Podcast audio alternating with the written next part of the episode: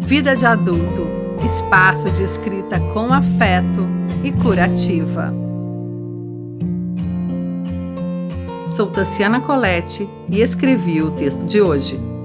A escrita curativa. Ninguém tira foto em enterro. Não temos o costume de registrar o fim. Eu não fotografei, mas um dos momentos mais significativos que vivi foi a última despedida da avó Lolinha. Ela pediu para ser cremada porque queria voar. Cada um da família segurou nas mãos um pouquinho do corpo dela, transformado em cinzas, e juntos jogamos para o vento levar. Minha avó voou à beira do lago de um dos parques mais bonitos de Goiânia.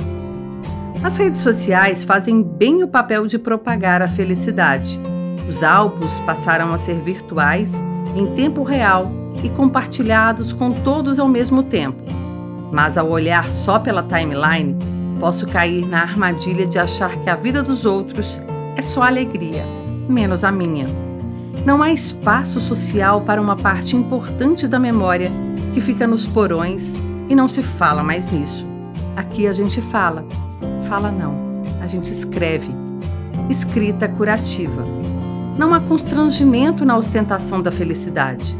Por que haveria na exposição da tristeza? A maioria dos textos publicados no Vida de Adulto aborda questões quase proibidas nas redes de conversa, a não ser para falar do outro, muitas vezes em tom de fofoca, mas na primeira pessoa ninguém assume.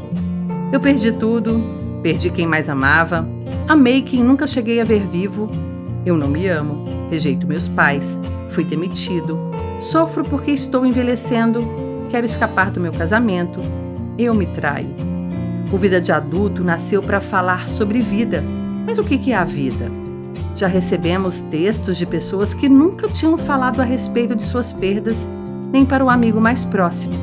Ao receber um texto, já li do autor. Se não quiserem publicar, não precisa. Só de sair de dentro de mim já cumpriu seu propósito. No Natal passado, quase um ano depois da morte da minha avó, voltamos ao mesmo parque onde ela voou desta vez carregados de balões coloridos para um piquenique em homenagem aos que já partiram. Os balões subiram aos céus. A dor virou cor. Desta vez, registrei e publiquei no Instagram. Atrás de muitas fotos de felicidade explícita, há muito mais histórias do que a gente possa imaginar. Fique com a gente também no Instagram.